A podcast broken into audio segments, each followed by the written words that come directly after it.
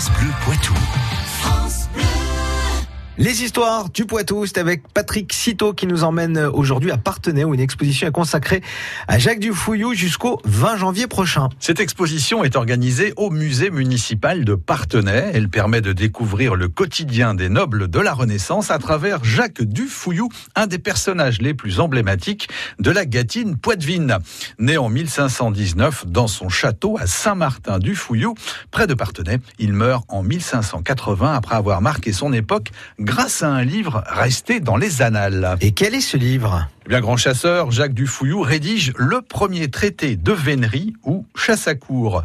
La première édition de l'ouvrage est imprimée en 1561 à Poitiers, dédié au roi Charles IX. Cet ouvrage est illustré de 58 gravures. On y trouve des informations et de nombreuses observations sur les habitudes des animaux. Le livre comporte également un poème, et eh oui, sur l'adolescence de Jacques Dufouillou. L'ouvrage connaît un succès immédiat. Il sera réédité à plusieurs reprises et s'exporte même en Allemagne et en Italie.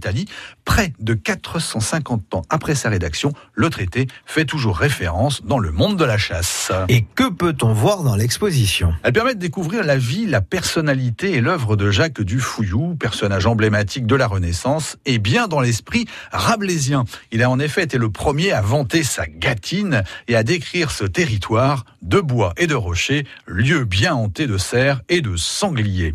Au-delà de l'évocation de la chasse à cour, l'exposition évoque le quotidien et la vie à l'époque de la Renaissance.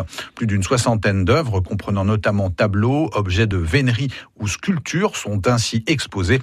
Une conférence organisée dimanche à 15h vous permettra de prolonger cette exposition au cours d'une biographie imagée de Jacques Dufouillou. D'autres événements sont programmés jusqu'au terme de l'exposition. Autant d'occasions de voyager au cœur de l'histoire de la Gâtine en parcourant celle de Jacques Dufouillou. Merci Patrick Citeau. C'est bien sûr une histoire qu'on peut retrouver tout de suite sur France Bleu Poitou.